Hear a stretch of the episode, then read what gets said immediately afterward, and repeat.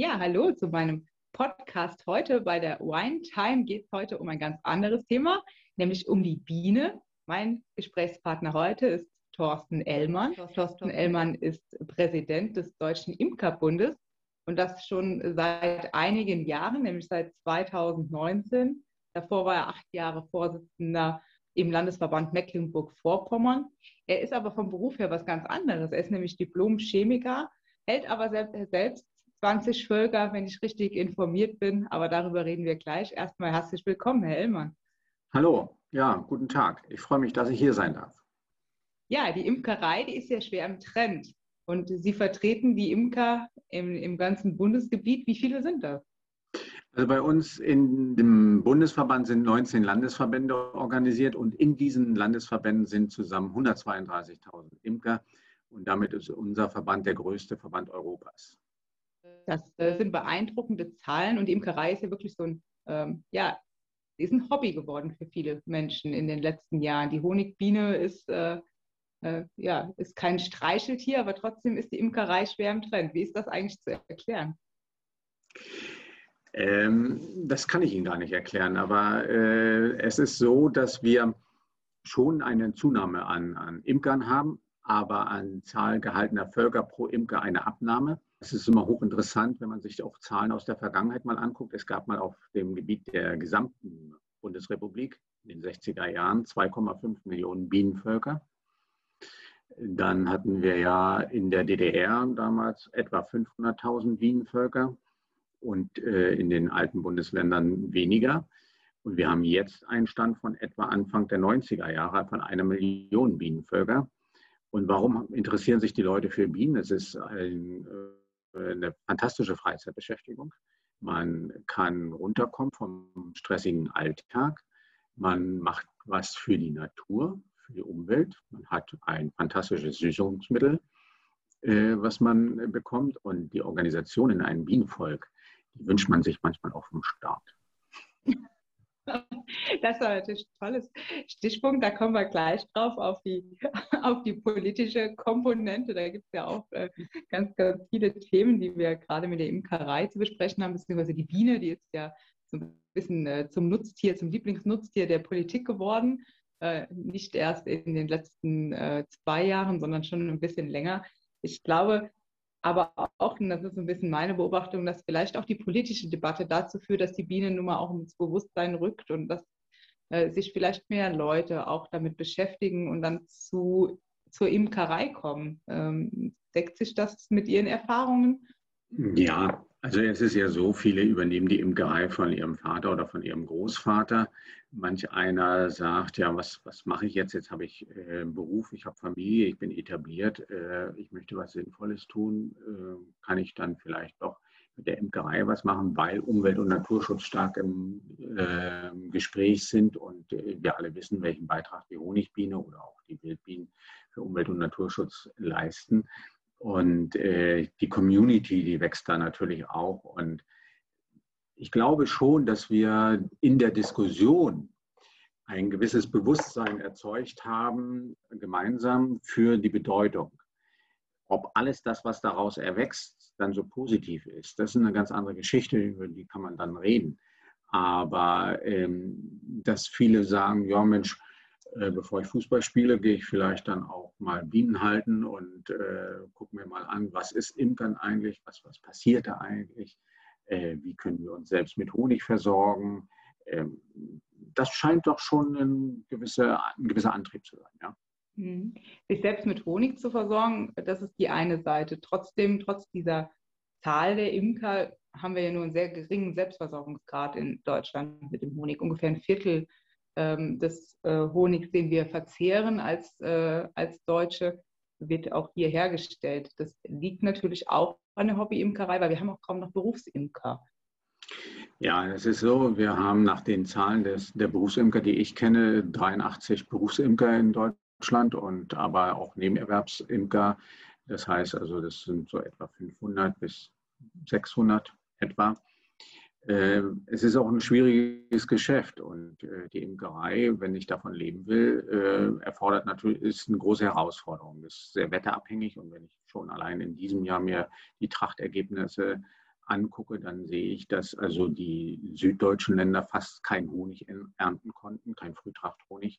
Die Prognose für die Waldtracht sieht sehr schlecht aus. Und wenn ich dann sehe, dass ich einen Betrieb führe, dann eine Familie ernähren muss, ich muss Angestellte bezahlen, ich habe Betriebsmittel, die ich einbringen muss, ich muss Steuern bezahlen und, und, und, Versicherungen, ähm, dann wird es immer schwieriger. Und hier müssen wir eben gucken, wie können wir die Rahmenbedingungen auch für unsere Berufskollegen so gestalten, äh, dass die Imkerei, die Berufsimkerei, die Erwerbsimkerei, es ist eine Art Erwerb zu generieren. Wie kann ich das erhalten? Und da müssen wir uns gemeinsam auch die Rahmenbedingungen nochmal angucken. Ähm, es kann nicht sein, dass wir nur, ich sage jetzt mal, 96, äh, 97 Prozent Freizeitimker haben, die äh, dann für die Honigversorgung im Land zuständig sind. Wir wissen aber, dass die Berufsimker natürlich große Völkerzahlen haben, aber in der Summe wird dieser äh, Ertrag, diese Selbstversorgung durch die Freizeitimker getragen. Und ähm, da müssen wir gucken, ob das auf Dauer so machbar ist. Ja, das ist äh, ein wichtiger Punkt. Das ist ja in der kompletten Landwirtschaft und dazu gehört die Imkerei ja dann in dem Moment auch, wenn sie ähm, das beruflich machen und das ihr Hauptverdienst ist, äh, leidet unter äh, unglaublich großen Vorschriften, Kostenbelastungen äh, verschiedenster Art. Und äh, das macht natürlich dann auch von der Imkerei nicht halt. Und auf der anderen Seite ist es ja mehr als nur die Produktion von Honig. Im Fall der Biene ist es nur auch eine enorme Bestäubungsleistung, die dahinter steckt, hinter der Haltung von Bienen. Deshalb ist die Biene ja auch zu Recht äh, so im Fokus und auch im politischen Fokus, äh, denn sie bestäubt ja 80 Prozent der heimischen Blühpflanzen und ähm, ist ja, ist damit äh, ja auch das Hauptinsekt, das mit die Bestäuberleistung bringt. Und äh, ja, man sagt ja manchmal, die Biene sei das drittwichtigste Nutztier neben Rind und äh, Schwein. Das fällt gar nicht so auf. Aber es äh, ist umso wichtiger, dass wir sie auch mal in den Fokus nehmen hier heute in dem Podcast. Und äh, die Frage ist dann, welche Rahmenbedingungen genau könnte man denn verbessern, damit äh, zumindest die Berufsimker, die es noch gibt, eine Chance haben, das auch weiterzumachen und ähm, wir reden ja nun mal auch im, im gleichen Atemzug über Export äh, oder über, über die Importe von Honig so rum, ähm, die natürlich aus Ländern kommen, in denen Honig zu ganz anderen Bedingungen produziert wird. Also wir haben ja, das sind mehrere Punkte, die Sie da ansprechen. Also nehmen wir mal die Bestäubungsleistung, die Sie vorhin sagten. Es gibt Studien, da sagt man, ein Bienenvolk zweieinhalbtausend Euro Wert, volkswirtschaftlicher Wert, der da erzeugt wird. Äh, wenn wir diese Leistung anerkennen und wenn wir die Imker, die ähm, dafür sorgen, dass Bienen gesund erhalten werden und eine flächendeckende Bestäubung gewährleisten, damit einen Beitrag zur Biodiversität leisten, einen Beitrag zum Klima- und Umweltschutz leisten, auch einen Beitrag in der Nahrungskette leisten. Ein Bienenvolk produziert pro Jahr 20 Kilo Biomasse, das darf man auch nicht vergessen. Dann wäre es natürlich an der Zeit, dass man sagt, okay, es muss eine Honorierung dieser Leistung geben für diejenigen, die sich äh, um dieses äh, Insekt kümmern, um diese Honigbiene kümmern, die dann aber auch die Wildbienen mit im Blick haben. Denn wenn es den Honigbienen gut geht, geht es den Wildbienen auch gut und da muss man eine vernünftige Symbiose auch hinkriegen und das nicht gegeneinander ausspielen. Das ist also wirklich ein Punkt, den man sich angucken muss. Wir müssen uns anschauen, wie ist dann die äh, Steuerregelung für unsere Berufskollegen? Äh, was kann man da machen? Wo kann man da unterstützend äh, eingreifen? Äh, wir müssen das, was Sie sagen, die Kosten für unsere Berufskollegen im Blick haben, denn früher hat man immer gesagt, das muss sich refinanzieren über den Honig. Der Honig steht im eng, ähm, ja, in enger Konkurrenz zu den Importen, das muss man so sagen, und, und zu dem im Lebensmitteleinzelhandel angebotenen äh, Produkten. Und wenn man sich mal anguckt, wie viele unterschiedlichste Sorten zu welchen Preisen dort angeboten werden, dann ist das natürlich ein, ein Punkt, wo ein starker Konkurrenzdruck ist für unseren einheimischen Honig. Und äh, die, die Bedingungen, wir haben also ganz streng, wir dürfen keine Antibiotika einsetzen und so weiter, ganz strenge Regelungen auch dafür. Es muss vergleichbar sein, eigentlich in Europa und der Welt das ist es nicht. Und ähm, hier müssen wir sehen, dass die, die Standards, die wir in Deutschland haben, auch äh, entsprechend honoriert werden. Und ähm, ich, wir können nicht davon ausgehen, dass der Honig mit Mal unheimlich teuer wird, weil er dann äh, eine sehr gute Qualität hat. Also müssen wir sehen, wie kriegen wir unsere äh, Berufskollegen dort unterstützt. Da wäre ich sehr dankbar über kreative Ideen aus der Politik, von mir aus auch eine Steuerbefreiung von äh, Berufsimkern bis zu einem bestimmten Grad, dass man sagt, äh, Leute, das ist oder überhaupt von Imkerei, äh, weil es eben dieser Beitrag ist zum Umwelt-, Klima- und Biodiversitätsschutz. Ja, Entlastung ist immer ein Thema genau. und ist äh, natürlich auch ein Kernthema, äh, dass wir Freie Demokraten jetzt auch gerade im Wahlkampf nicht nur für Imker, mhm. sondern generell für alle Berufsgruppen und auch für alle Erwerbstätigen im Prinzip äh, auch in den Fokus der Programmatik rücken, denn äh, im, im europaweiten und weltweiten Vergleich sind wir nun mal auch Steuerweltmeister und Abgabenweltmeister. Und natürlich verzerrt das Wettbewerb. Und die andere Frage ist, wie kann man gerade so, so ein Produkt, das ja ein hochwertiges Produkt ist und bei uns erzeugt wird, auch ähm, transparenter machen für den Kunden, sodass er auch erkennt äh, den Wert, äh, den, den er dann auch einkäuft. Und die Frage nach einer, nach einer Herkunftskennzeichnung, die stellt sich ja auch beim Honig ganz stark. Äh, wir haben natürlich eine äh, Kennzeichnung. Man kann äh, erkennen, wenn Honig aus dem Nicht-EU-Ausland kommt, das ist so deklariert. Doch welchen Wert hat diese jetzige Kennzeichnung und wo müsste man damit eigentlich hin? Der Imkerbund fordert ja da auch in der Richtung mehr Klarheit. Ja, also wir müssen eine ganz klare Herkunftsbezeichnung der Länder haben. Also wir brauchen da nicht draufstehen, Honig aus EU und äh, Nicht-EU-Ländern, bei Mischungen zum Beispiel. Da muss ganz klar drauf sein, da hat eben 80 Prozent Mexiko oder 10 Prozent Argentinien und, und 5 Prozent China oder so. Also prozentuale Auflistung der Herkunftsländer, so dass der Verbraucher ganz klar sieht, dieser Honig kommt aus Mexiko, China oder eben aus der Ukraine. Und äh, das muss einfach für den äh, Verbraucher transparent sein. Und derjenige, der das kaufen will, der soll es ja auch kaufen. Ne? Das ist einfach so. Wir wollen ja nicht, dass wir dadurch eine Reglementierung haben oder so. Und wir wollen ja auch nicht das, was die USA zum Beispiel machen. Die haben jetzt fünf Länder mit dem äh, Import. Ähm, Zoll belegt. Zum Beispiel werden Honig aus Vietnam dort mit 207 Prozent Steuern belegt. Also so, so einen Protektionismus will man ja auch nicht. Also wir brauchen eine Transparenz, freie Entscheidung für den Verbraucher, der sagen kann, okay, ich habe einen Honig aus Bulgarien, Rumänien, Spanien und Deutschland oder ich habe einen äh, Honig aus Mexiko oder Neuseeland das, das soll ja eben frei sein. Also wir möchten eine ganz klare Herkunftsbezeichnung haben. Mit dem echten deutschen Honig, da haben wir das. Da ist, darf nur deutscher Honig drin sein. Der muss also in Deutschland produziert sein. Und äh, der hat auch noch ein paar andere Regeln dabei. Aber ähm, wir haben eben europäische Nachbarn, die genau dieses System auch erfragen, so wie wir das haben als Deutscher Imkerbund.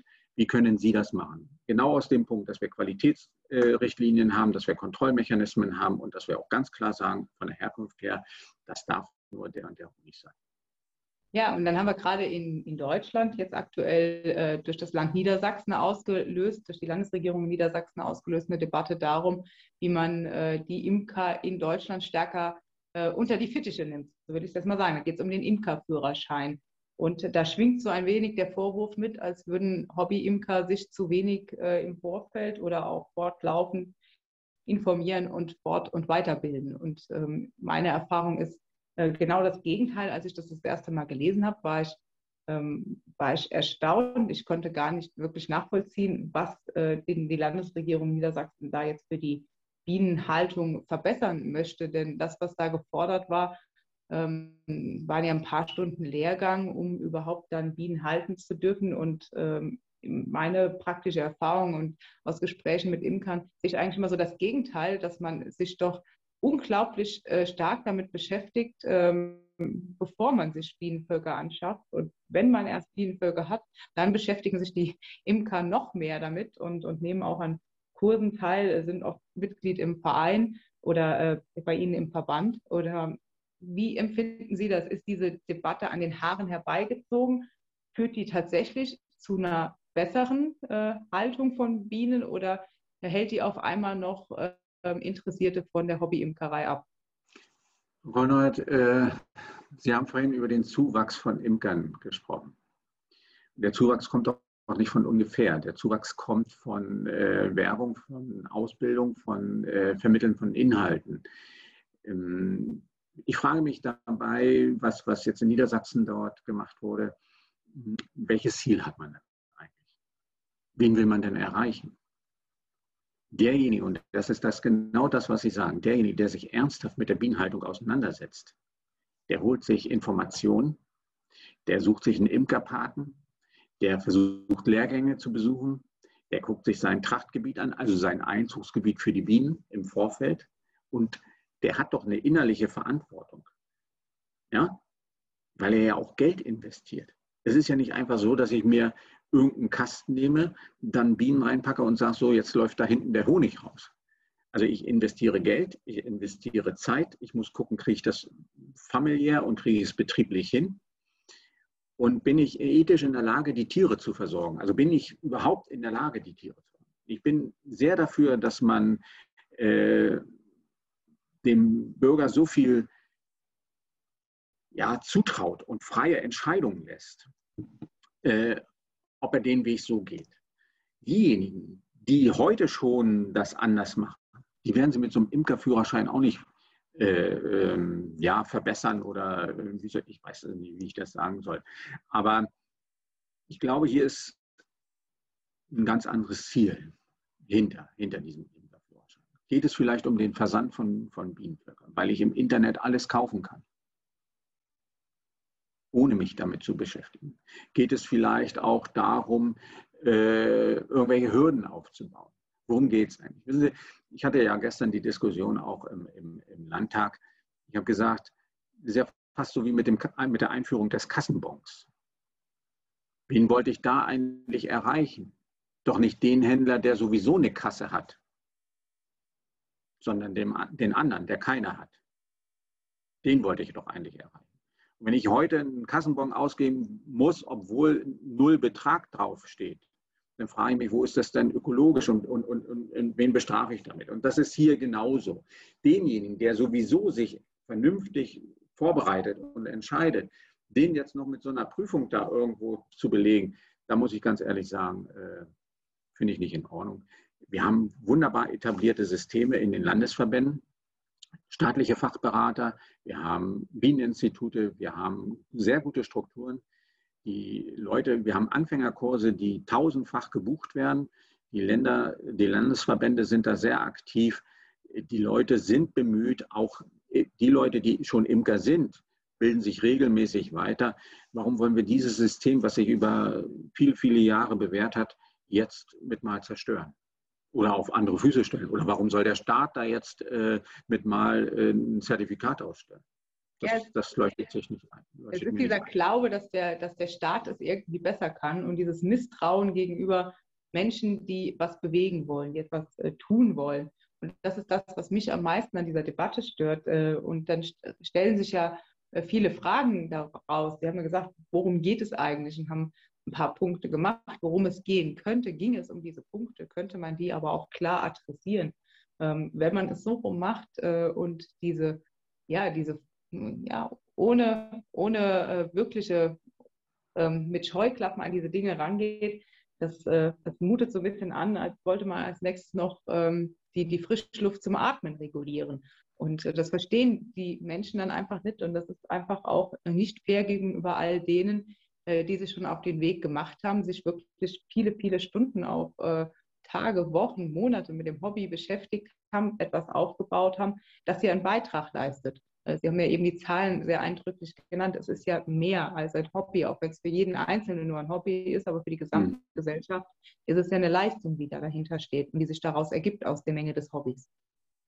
Ich hätte mich gefreut, wenn die Landesregierung sagt, okay, wir kümmern uns darum, dass die Imkervereine im Transparenzregister rausfallen. Da kriegen wir eine Rechnung von 2,50 pro Jahr und äh, können dann den rückwirkend nicht in der Befreiung beantragen. Und wenn Sie jetzt im Nachgang der Pandemie sagen, wir kümmern uns darum, dass ihr auch noch Vereinslokale findet, äh, um Versammlungen abzuhalten. Denn das muss man eben auch sagen, dass wir zunehmend die Probleme haben, dass die Gastwirte keine Räume mehr zur Verfügung stellen weil sie natürlich auch Geld verdienen müssen. Das muss man ganz ehrlich sagen. Und wenn wir hier äh, die Vereine stärken könnten und Sozial, den sozialen Zusammenhalt stärken könnten, dann würde ich mich freuen. Und wenn wir da ein Programm hätten und sagen, ja, wir unterstützen die Vereine und nicht, wir legen noch zusätzlich irgendwelche Knüppel in den Weg. Äh, das wäre für mich viel besser gewesen. Es sind ja auch zwei große, also das mit dem Transparenzregister, das hat kein Mensch von uns verstanden, warum das mit, mit äh, 2,50 Euro da pro Verein dann noch gemacht wird, die Vereine belastet werden damit. Äh, da kostet Porto mehr als alles andere und die Verwaltung wahrscheinlich auch. Aber wir haben zunehmend Probleme und, und, und da hätte ich mir, also äh, für die Räumlichkeiten, und da hätte ich mir gerne äh, gewünscht, dass vor Ort gesagt wird, ja, ich habe hier einen Raum oder ich kann da für die Vereinsarbeit. Und das sind ja nicht nur wir Imker, sind ja andere Vereine auch. Werden, ob es ein Sportverein ist, ob es ein Angelverein ist oder ein, ein Leseclub oder so weiter. Wir dürfen doch aber in der Vereinsarbeit nicht die soziale Komponente aus dem Blick verlieren und äh, der Zusammenhalt. Und da alles das, was wir jetzt in der Pandemie so äh, vermisst haben, dass wir uns in Präsenz treffen und so weiter, äh, das wäre da möglich. Und dann haben wir aber keinen Raum, wo wir es machen können. Das ist doch schade. Ja, das sprechen sie, glaube ich, vielen äh, Vorsitzenden aller möglicher Vereine, von Musik über Sport äh, aus, aus dem Herzen. Denn ähm, auch alle leiden darunter, was über äh, Vereine an, an, Bürokratie mittlerweile einhergeht. Und das hat ja Folgen, äh, noch größere Folgen, als nur keinen Raum zu finden, sondern auch nur auch einfach eine Nachfolge äh, für, die, für die Positionen im Verein zu finden und das Vereinsleben weiterzuführen. Und äh, Vereinsleben hat sich ja verändert, Verbandsleben hat sich verändert im letzten, in den letzten anderthalb Jahren. Wie war das konkret bei den Imkern? Konnten die sich digital vernetzen untereinander oder wie hat das in der Praxis stattgefunden? Ja, also äh, einige Vereine haben das gemacht. Ich habe sogar an Vereinssitzungen per Video teilgenommen, wo ich sonst wahrscheinlich tagelang unterwegs gewesen wäre. Äh, das hat schon funktioniert, aber das ist natürlich nicht so, als wenn sie sich austauschen. Und äh, mein örtlicher Imkerverein trifft sich einmal im Monat und man spricht miteinander. Und äh, wir haben der älteste Imker ist dort 93 und der, der jüngste ist dann um die 30 vielleicht oder noch, noch viel jünger, um die 20. Dieser Austausch, dieser Wissenstransfer, dieses äh, Feeling, das ist über eine Videokamera nicht darstellbar und äh, da erreichen sie auch nicht alle. Aber die Imker hatten natürlich aufgrund der Systemrelevanz die Möglichkeit, ihre Bienen zu betreuen. Und äh, man hat dann aber, und das war eben schwierig für Anfängerkurse, die Präsenzveranstaltung kaum machen können.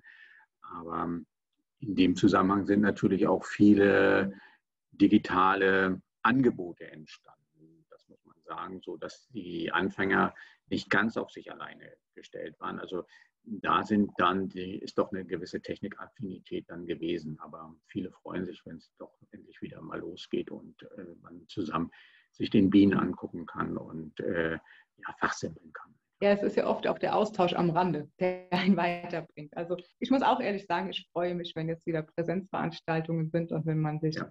auch wieder persönlich begegnet. Denn äh, manchmal, fehlt schon. manchmal erreicht man auf dem Flur mehr als in der Sitzung. Das haben Sie jetzt gesagt. Wir haben eben äh, das Gegeneinander ausspielen angesprochen. Das wird ja auch gerne gemacht zwischen Imkern und, und Landwirten. Ähm, eskaliert dann oft am Thema Pflanzenschutz. Äh, das hat, glaube ich, auch ein bisschen was damit zu tun. Ähm, Neuimker, ähm, bisschen, die mit etwas anderen oder romantisierten Vorstellungen ähm, in, in die Imkerei hineinkommen äh, versus etablierte Landwirte. ähm, Gibt, ist dieser Krach eigentlich so groß, wie er skizziert wird in den Medien oder ist der vor Ort eigentlich viel kleiner? Ich glaube, der ist vor Ort kleiner. Ähm, ich kann aus der Erfahrung hier in Mecklenburg-Vorpommern sprechen.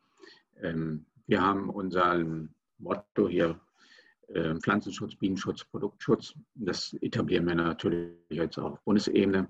Und wir haben eine Veranstaltung gemacht mit allen Vereinsvorsitzenden. Das sind in Mecklenburg-Vorpommern Vorpommern nicht so viele. Wir haben 78 Vereine und alle Regional- und Kreisbauernverbände mit dazugeholt als Vorstände und haben uns dann zum Thema Pflanzenschutz, Bienenschutz und Produktschutz ausgetauscht. Haben Adressen ausgetauscht, haben äh, versucht, miteinander zu reden. Wo ist das Problem? Wir sehen doch auch, Pflanzenschutz ist notwendig, um äh, Pflanzen gesund zu erhalten, um auch äh, Ernten zu sichern. Der Bienenschutz ist wichtig, da legen wir großen Wert drauf. Und da bin ich eben auch sehr davon überzeugt, dass wir gucken müssen, dass wir moderne Applikationstechniken fördern. Ähm, das kann nicht nur bei Neuinvestitionen sein, das muss auch bei Nachrüstsätzen möglich sein. Und das muss auch für Maschinenringe gelten und nicht nur für den Landwirt selbst. Also da muss, das muss viel weiter aufgemacht werden. Und äh, Produktschutz, da geht es natürlich um unseren Honig, da geht es um Wachs. Aber da geht es auch um die Gerste und um den Weizen. Auch das muss äh, vermarktungsfähig sein. Und das heißt, wenn ich den Pflanzenschutz anwende, genau so wie er in der Zulassung dargelegt ist, wie die Vorschriften sind, dann darf eigentlich nichts passieren. Wenn dafür, was, haben wir, dafür haben wir Zulassungsverfahren, die das äh, garantieren sollen. Genau. Und wenn was passiert, dann müssen wir gucken, haben wir in der Anwendung was falsch gemacht oder ist in der Zulassung ein Fehler passiert. Und deshalb äh, werbe ich sehr dafür, dass wir dieses Gespräch führen. Und ich habe auf der Grünen Woche 2020 mit dem BVL und dem BFR und dem JKI gesprochen. Wir werden eine Broschüre rausgeben, Imker Landwirte, wo wir genau diese Themen aufarbeiten. Wo wir genau gucken, äh, wo haben wir Probleme, was funktioniert, wie läuft ein Zulassungsverfahren zum Beispiel, was bedeutet eine B-Klassifizierung und, und, und. Wir wollen diesen Dialog zwischen Imker und Landwirt fördern. Wir müssen es vielleicht auch zu den Weinbauern noch ausbauen auch zu den Obstbauern. Ähm, nun komme ich Mecklenburg-Vorpommern, haben wir zwar auch Obstbau, aber nicht ganz so viel. Weinbau haben wir auch neuerdings, gerade hier auch bei mir in der Ecke. Aber das wäre noch der zusätzliche Ansatz, dass ich also in Zukunft auch nochmal auf die Weinbauern zugehen. Da können Sie mir vielleicht auch mal einen Kontakt vermitteln. Und äh, dass wir auch vielleicht mit den Obstbauern nochmal reden. Aber wie kriegen wir es hin, dass wir eine Erntesicherung haben und trotzdem aber eine sichere, ähm, ja, eine, also eine Bienensicherheit haben, also einen Bienenschutz und eben auch einen Produktschutz. Und ich habe festgestellt, wenn wir miteinander reden, wenn wir aufeinander zugehen, wenn wir mal äh, alles das, was einen trennt von der Ansicht her, mal weglässt und einfach mal darüber nachdenkt, wie kann denn was funktionieren, da kann man gemeinsam Lösungen finden. Und das, das ist mein Ziel. Wir müssen gemeinsam Lösungen finden. Wir müssen im Ökolandbau zusammenarbeiten, weil das auch, da gibt es ja auch Anwendungen, die vielleicht problematisch sind, aber da gibt es auch Chancen. Und äh, ist der Ökolandbau alleine ausreichend, um die Probleme zu lösen? Ich glaube nicht. Wir müssen aus beidem, aus der konventionellen Landwirtschaft und aus dem Ökolandbau, das Beste herausnehmen und eine neue Landwirtschaft entwickeln die, die eine Ernährungssicherung hat, die aber ressourcenschonend ist und die äh, umweltverträglich und Klimaschutz äh, ist. Wenn wir das gemeinsam schaffen, Stück für Stück, das geht nicht von heute auf morgen. Ich kann das nicht bestellen beim Großhandel und morgen ist es da. Das funktioniert. Aber wir müssen sachlich und fachlich uns miteinander austauschen sagen, wo sind die Schwachstellen, wo sind die Chancen, wo sind die Risiken und dann einen Weg aufzeigen, wie kommen wir äh, zu einer verträglicheren, zu einer ökologischeren Landwirtschaft. Das wäre, und auch Imkerei, auch die Imkerei muss sich weiterentwickeln. Das ist ohne Frage. Auch wir Imker müssen unser Tun teilweise mal hinterfragen und gucken, äh, wo können wir, haben wir Stellschrauben, wo können wir besser werden. Ja, schöner könnte ich das gar nicht formulieren. Sie sprechen mir ja quasi aus dem Herzen. Natürlich müssen alle miteinander an einen Tisch, müssen Lösungen finden und äh, am Ende müssen Probleme auch vor Ort gelöst werden. Und es geht nicht gegeneinander. Es geht ja nicht ohne den Imker oder ohne den Landwirt. Es geht nur, wenn beide bereit sind, aufeinander zuzugehen und sich weiterzuentwickeln. Und äh, Landwirtschaft muss und wird sich weiterentwickeln. Das, Sie haben wichtige Punkte angesprochen im Bereich äh, Pflanzenschutzmittelausbringung, aber auch äh, Mittel, äh, ne? einfach auch andere Wirkstoffe, andere Mittel zu entwickeln in der Zukunft. Das äh, ist in meinen Augen der Weg, den wir gehen müssen, um auch besser und nachhaltiger zu werden und Pflanzen gesund zu halten, äh, den Honig gesund äh, zu lassen, sodass keine Rückstände darin vorkommen, die in irgendeiner Art und Weise auch nur ansatzweise äh, bedenklich wären für den Menschen. Das alles wird ja auch heute kontrolliert. Das tun die Bienenzentren ja auch regelmäßig dort die Produktsicherheit sicherstellen. Und äh, das muss ja auch unser gemeinsames Ziel sein und natürlich auch die Biene zu schützen. Darum geht es ja bei der ganzen Debatte und da hat ja keiner was dagegen. Ähm, was in meinen Augen schädlich ist, ist das Gegeneinander, was versucht wird aufzumachen äh, von bestimmten Gruppierungen, äh, natürlich auch manchmal um einen eigenen Vorteil daraus zu schlagen. Und ähm, dem muss man sich auch gemeinsam entgegenstellen. Und so wie Sie das gerade formuliert haben, macht das wirklich Hoffnung.